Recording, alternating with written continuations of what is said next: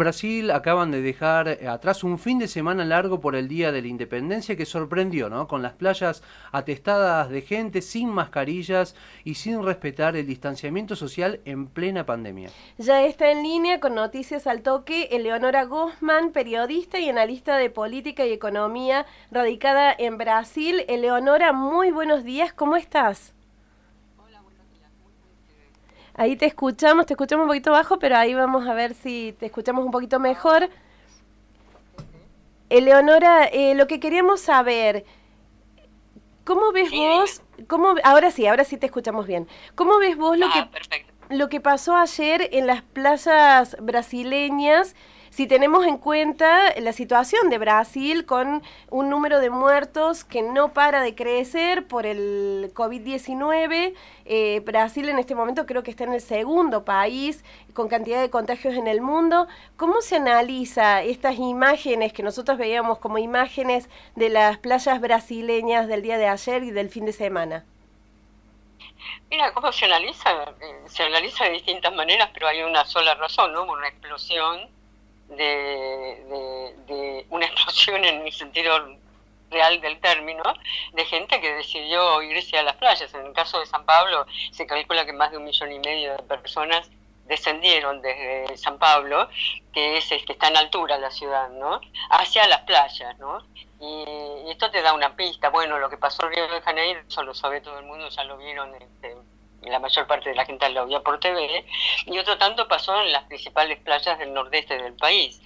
El tema es que eh, se puede entender básicamente en base a dos cosas. Mira, la primera es que la pandemia tuvo o tiene mala fama, por decirlo, pero mala fama desde el punto de vista de eh, los cuidados que hay que tener, ¿no? El distanciamiento social, etcétera dependiendo mucho también de los sectores sociales. ¿no? Y, y, eso, digamos, la segunda cuestión que tiene importancia en esto también es la actividad económica. ¿no? O sea, mucha gente eh, ya había dejado, de hecho las ciudades habían, las ciudades principales, las, principales ciudades del país ya eh, liberalizaron prácticamente todo en función de la situación económica y sobre todo de la situación de los sectores más vulnerables. ¿no?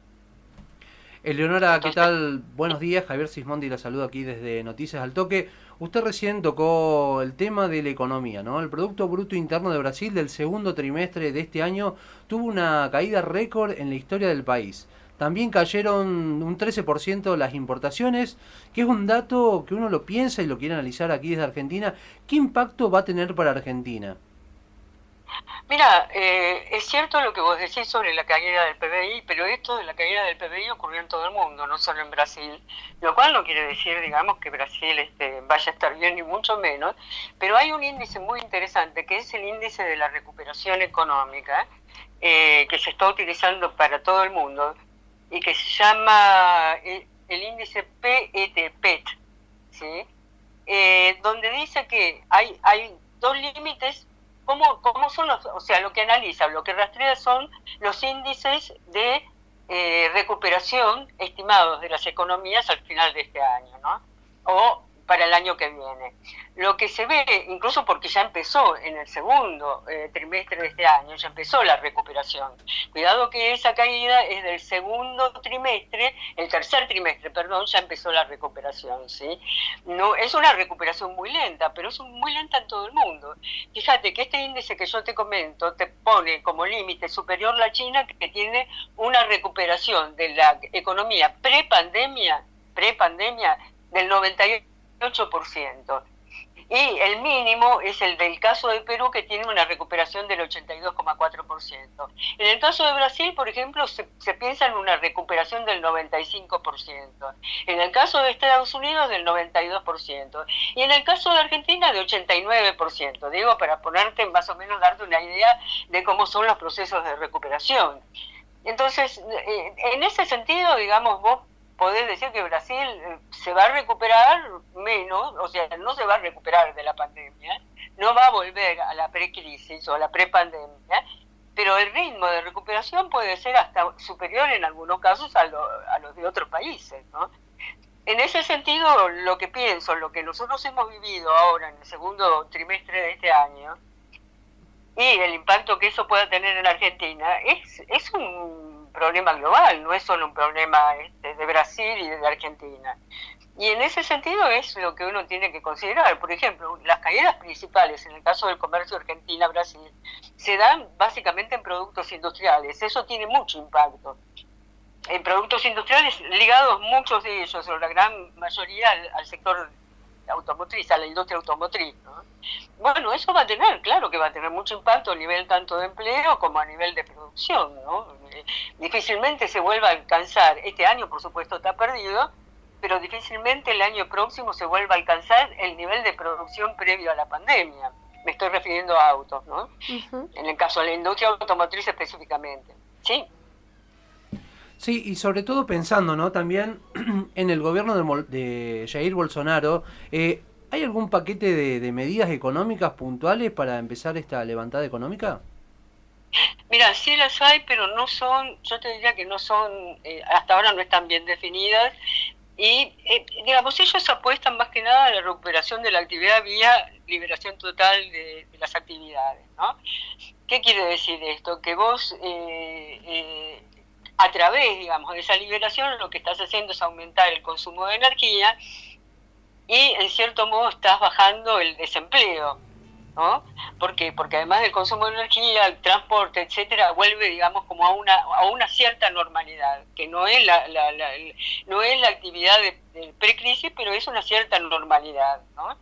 Entonces, hay una, una actividad totalmente vinculada a esta. Lo que se dice también, y esto es importante no solamente para Brasil, también para el caso de la Argentina, es que hay eh, determinados tipos de actividades que parecen que se van a perder yo te diría que casi definitivamente, ¿no? Y otras que van a tener eh, muchísimo menos empleo. Por ejemplo, lo que se estaba mostrando es que las grandes multinacionales eh, tienen proyectos de recortes de empleos muy considerables y que eh, difícilmente el año próximo vayan a estar en un nivel, de, digamos, estarán todavía en un nivel de de corte de empleos de aproximadamente el 20% por abajo de lo que existía en la prepandemia, o sea, de lo que existía en el 2019, me estoy refiriendo al 2021, ¿no?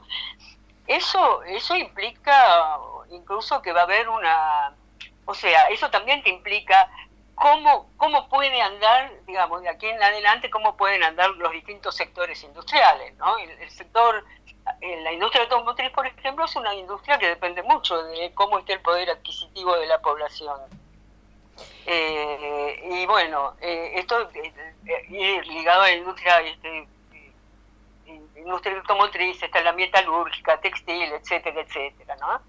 O sea que hay cambios en el consumo que van a ocurrir que también esto van a definir niveles de empleo y niveles de, de posibilidades de consumo. O sea, creo que más que pensar solamente en qué va a pasar respecto de Brasil, en el caso de Argentina, qué va a pasar en la Argentina, me imagino, ¿no? Que este es el tema que se tiene que medir muy bien. La ventaja que tienen, solamente una cosa más, la ventaja que tienen en todo caso Argentina y Brasil, por llamarlo ventaja, es que son países productores, grandes productores de alimentos. Y eso es una ventaja. Eleonora, eh, decía usted recién que la gran apuesta para recuperar la economía es poder llegar, en Brasil, es poder llegar a liberar todas las actividades. ¿Valoran el costo en muertes que va a tener eso en, el contexto particular que plantea la pandemia? Mira, el, tema, viste, eh, el tema de qué puede pasar eh, mira, está disminuyendo la cantidad de contagios en Brasil, a pesar de que es muy elevado, son eh, 4.200.000 los contagios hasta el, día de la fecha y eh, 127.000 muertos. Eh, son curvas que tienden a no, no, no, solo estabilizarse, sino también a reducirse. Hay que ver cómo van a venir los próximos datos. ¿no? Yo creo que, a diferencia de la Argentina, Brasil llegó eh, más rápidamente que Argentina al punto, me parece. No, no, no tengo los datos de Argentina estrictamente, ¿viste? No, no lo sigo con tanta precisión o con tanto interés, por decirlo de alguna manera, pero lo que sí sé es que me parece que, Brasil se está estabilizando y va, empezando a bajar en las curvas antes que la Argentina, que, vienen como desencajados en ese proceso. Eh, yo te diría que Brasil difícilmente tenga un bueno, pueden venir picos, uno no sabe exactamente qué puede pasar, ¿no? Como ocurrió en España, que hay preocupación en Europa con lo que está pasando en España, también puede pasar en Brasil y en otros lugares, ¿no? Este, pero bueno, todavía no se sabe, ese es el problema. Eleonora, lo que sí hoy, concreto en Brasil, es que está estabilizado y con tendencia a la baja. Eleonora, ¿y cuál es la, la, opinión pública, no? Sobre todo, ¿qué, ¿qué, es lo que dice el brasileño eh, acerca del accionar de Bolsonaro, sobre todo en este tema de, de, la pandemia, ante estos elevados contagios que hay en Brasil, ante también eh, la, caída, que bueno, que ahora apunta a, remontar, pero ¿cuál es la, opinión, qué es lo que dice ¿no? el, ciudadano brasileño sobre eh, Jair Bolsonaro, el presidente de Brasil?